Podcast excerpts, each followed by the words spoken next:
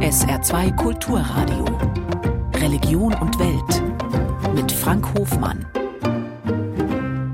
Religion und Welt, herzlich willkommen. Frankreich hat einen neuen Premierminister. Keiner war bisher so jung. Gabriel Attal heißt er. Er wird im März 35 Jahre alt. Er ist in Frankreich kein Unbekannter. Er war Bildungsminister. Er gilt als Zögling von Präsident Macron.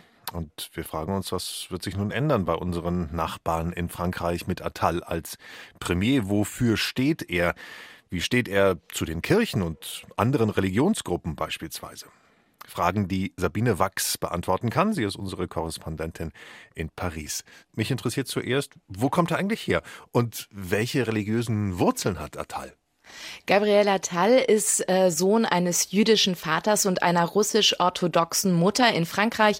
Zumindest das russisch-orthodoxe ziemlich ungewöhnlich. Er hat also religiöse Wurzeln. Er sagt selbst, dass er im russisch-orthodoxen Glauben von seiner Mutter erzogen worden ist. Allerdings sagt er auch, dass er heute gar nicht mehr gläubig ist.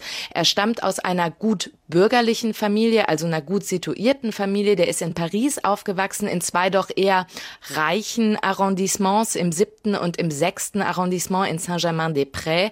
Er hat eine sehr angesehene Privatschule besucht, hat dort Abitur gemacht, hat danach an einer Pariser Elite-Universität an Sciences Po studiert, hat danach, nach seinem Master, noch eine Licence in Jura an der Pariser Uni Panthéon-Assas gemacht und sich schon während seiner Schulzeit politisch bei den Sozialisten engagiert. Also man kann wirklich sagen, es ist eine für Frankreich und für französische Spitzenpolitiker sehr typische Herkunft, die Gabriel Attal hat. Attal ist jetzt Premierminister. Wie ist er denn an diesem Punkt seiner Karriere gelangt? Ja, wie gesagt, er war politisch schon sehr früh engagiert während seines Studiums, war auch für die Sozialisten im Kommunalparlament von Wann das ist eine kleine Stadt südwestlich von Paris. 2016, als Emmanuel Macron dann seine Bewegung En Marche gegründet hat, ist Gabriel Attal direkt mit dabei. Er ist quasi ein Macronist der ersten Stunde. Er verlässt die Sozialisten 2016, konzentriert sich ganz auf En Marche, diese Graswurzelbewegung, die Macron ja damals aus, ins Leben gerufen hat. Er unterstützt Macron in seinem ersten Präsidentschaftswahlkampf und lässt sich 2017 dann auch, nachdem Macron Macron gewählt wurde, bei den Parlamentswahlen für Macrons Partei oder Bewegung aufstellen und gewinnt seinen Wahlkreis. Das heißt, er beginnt seine große politische Karriere als Abgeordneter, aber er gilt schon damals als einfacher Abgeordneter, als einer von Macrons Vertrauten. Er wird Sprecher der ähm, Bewegung En Marche und Staatssekretär im Bildungsministerium.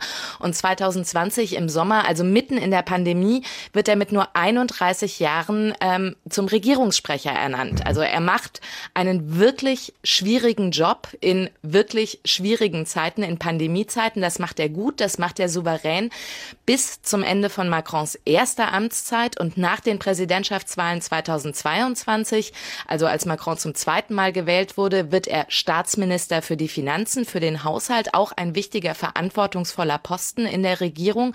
Und dann im letzten Sommer ähm, wurde er Bildungsminister. Jetzt ist er Premierminister. Das ist ein unfassbar steiler und schneller Aufstieg für so einen jungen Politiker, auch wenn er wirklich als Hoffnungsträger galt schon lange. Ähm, aber den Aufstieg, den hat er seiner Art zu verdanken. Er ist intelligent, er ist rhetorisch sehr gut, er ist sehr engagiert. Er hat ähm, zum anderen aber auch ja, die Tatsache eben, dass er sich immer loyal zu Emmanuel Macron verhalten hat und auch bisher, anders als andere Mitglieder des französischen Kabinetts, nicht durch irgendwelche Affären negativ aufgefallen ist. Diese Tatsachen haben ihm natürlich auch bei diesem Aufstieg geholfen. In Religion und Welt schauen wir natürlich auf Glaubensgemeinschaften, auf die Gesellschaft. Jetzt ähm, gibt es diese Geschichte aus Attals Zeit als Bildungsminister. Da ging es um religiöse Kleidung von Muslimen. Deswegen wollte er Schuluniformen einführen.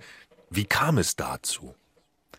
In Frankreich gibt es ja immer wieder Debatten über die Frage, ob religiöse Zeichen in der Schule getragen werden dürfen. Kopftuch, Kipper oder Kreuz sind seit 2004 verboten. Das hängt auch mit der Laizität zusammen, also mit der Trennung von Kirche und Staat, die es ja in Frankreich gibt.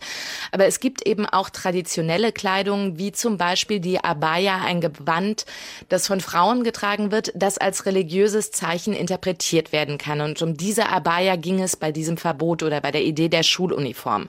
Attal als Bildungsminister hat das Tragen der Abaya an staatlichen französischen Schulen verboten und damit wirklich wieder das Fass aufgemacht, was ist religiöse Kleidung, was ist ein religiöses Zeichen und muss man oder soll man es an den Schulen verbieten? Das wurde sehr polemisch diskutiert.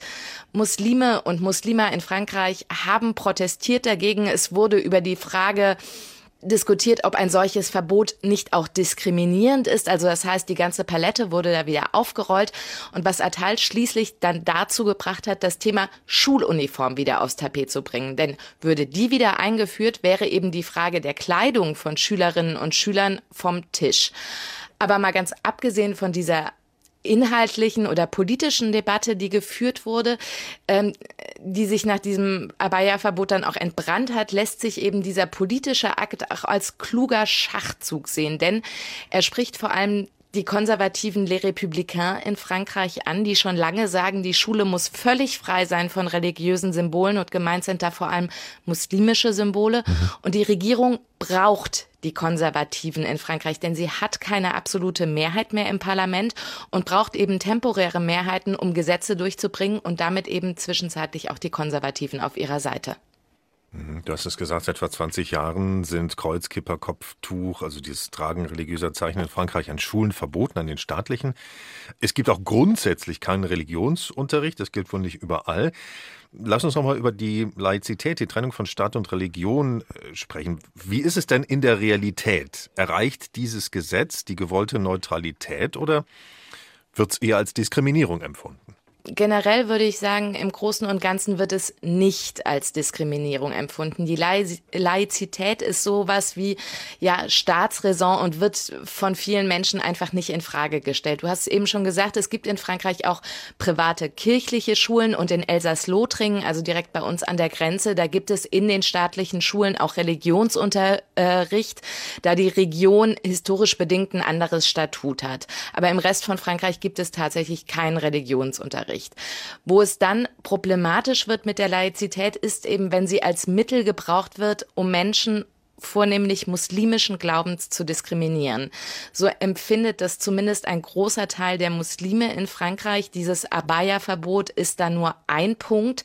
2021 gab es in Frankreich schon eine große Gesetzesinitiative zur Stärkung der Laizität, insbesondere an Schulen, um Parallelgesellschaften zu verhindern. Das heißt, illegale Koranschulen wurden geschlossen.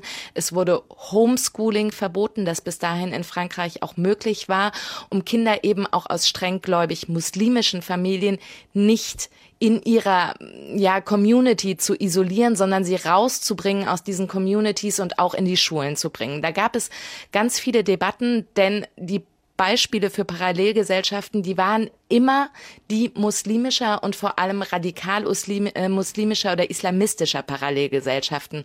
Da ist zwar was dran, aber es geht bei der Laizität eben nicht nur um Muslime, sondern um die Trennung aller Kirchen vom Staat. Das allerdings wird in Frankreich in den Debatten selten ausgeführt. Du hast es eben schon kurz angesprochen. Ich will noch mal die Frage stellen, wie das denn empfunden wird, wenn sich ein Bildungsminister öffentlich, also im Fernsehen, äh, zeigt und sagt, Abaya, Kami, diese Kleidungsstücke, die als äh, religiöse Kleidungsstücke interpretiert werden können, sind jetzt verboten. Ist so ein Auftritt dann Symbol des konservativen Staates und natürlich auch Signal an die politische Landschaft? Ja und nein, es geht bei diesem Abaya-Kami-Verbot in erster Linie um die Institution der Schule, die in Frankreich wirklich eine wichtige Bedeutung hat. Denn also es geht ja nicht darum, dass man das im, im öffentlichen Raum verbietet, sondern mhm. tatsächlich nur an Schulen. Die Schule diese republikanische Schule formt im französischen Gedanken die Bürgerinnen und Bürger des Staates. Das heißt, die Kinder in Frankreich, die gehen ja schon mit drei Jahren in die sogenannte Maternelle, in eine Art Vorschule.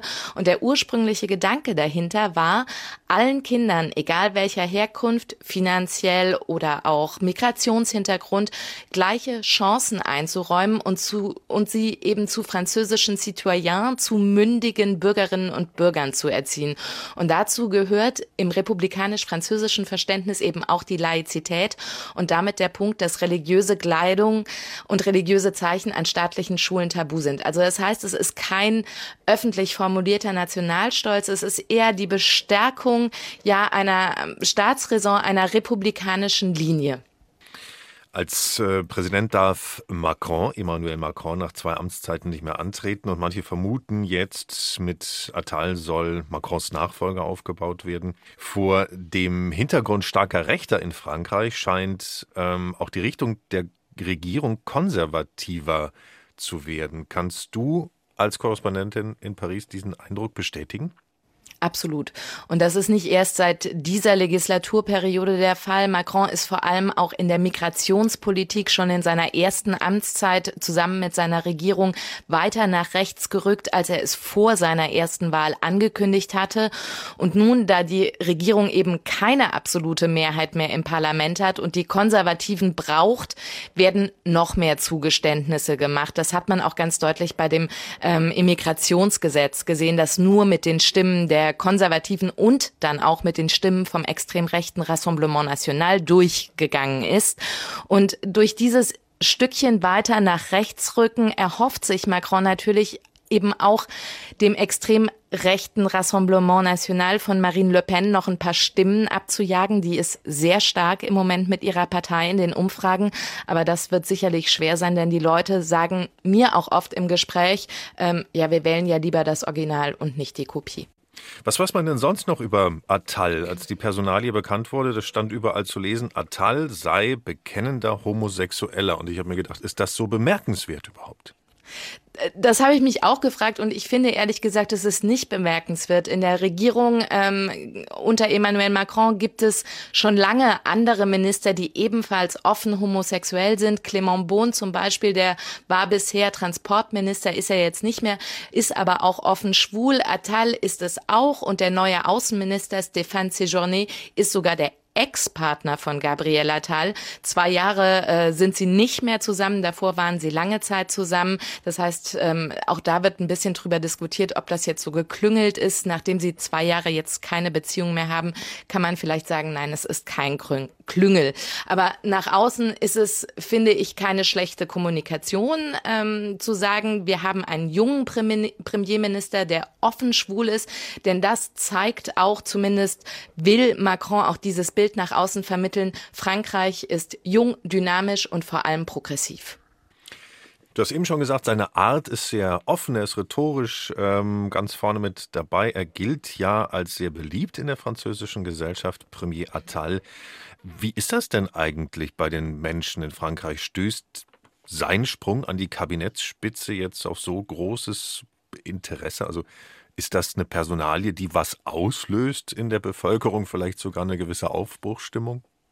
Also auf Interesse stößt das auf jeden Fall. Es wird ganz viel darüber diskutiert, dass Gabriella Teil so jung ist, 35, äh, dass das Elan verkörpert. Eine Regierung, die sich eben auch der Probleme und Sorgen einer jüngeren Generation annimmt. Das hat er auch bei seiner Antrittsrede als Premierminister gesagt, dass er sich eben auch äh, Sorgen von jüngeren Generationen annehmen will, die die Politik zu oft vergisst, weil die Politiker eben ein gewisses Alter haben und das gar nicht mehr auf dem Schirm haben. Aber genauso viel wird eben auch darüber diskutiert, ob er nicht zu jung ist für dieses Amt, ob er nicht zu wenig Erfahrung hat mit seinen 35 Jahren, zu wenig Durchsetzungsvermögen, auch eben gegenüber der politischen Schwergewichte, die ja immer noch im Parlament, äh, in, im Kabinett sind, wie etwa dem Finanzminister Bruno Le Maire. Und die Frage, die sich auch viele Leute stellen, ist er ein Vasalle Macrons, weil er ihm eben alles zu verdanken hat Oder wird er es irgendwie schaffen, eine eigene politische Linie zu finden? Und bei seiner Regierungsaufstellung zum Beispiel ist ihm schon ein erster Coup gelungen. Er hat es geschafft, Rashida Dati als Kulturministerin zu gewinnen. Die war bis zu ihrer Ernennung noch Mitglied bei den konservativen Les Républicains. Die war Justizministerin unter Nicolas Sarkozy, also dem konservativen Ex-Präsidenten von Frankreich und seit langem Bezirksbürgermeisterin in Paris. Und die Konservativen, die haben sie zwar nach der Ernennung zur Kulturministerin aus ihrer Partei geschmissen. Allerdings ist sie schon eine emblematische Figur der Konservativen und könnte der Regierung das Mehrheiten finden mit den Republikanern zumindest so ein bisschen leichter machen. Also da hat er schon offenbar ein ganz gutes Gespür und abgesehen davon ist er gerade im Moment einfach der neue Shootingstar der französischen Republik, äh, der französischen Politik und Republik. Er ist jung, er ist dynamisch, er ist smart und einige sagen sogar, er ist cool.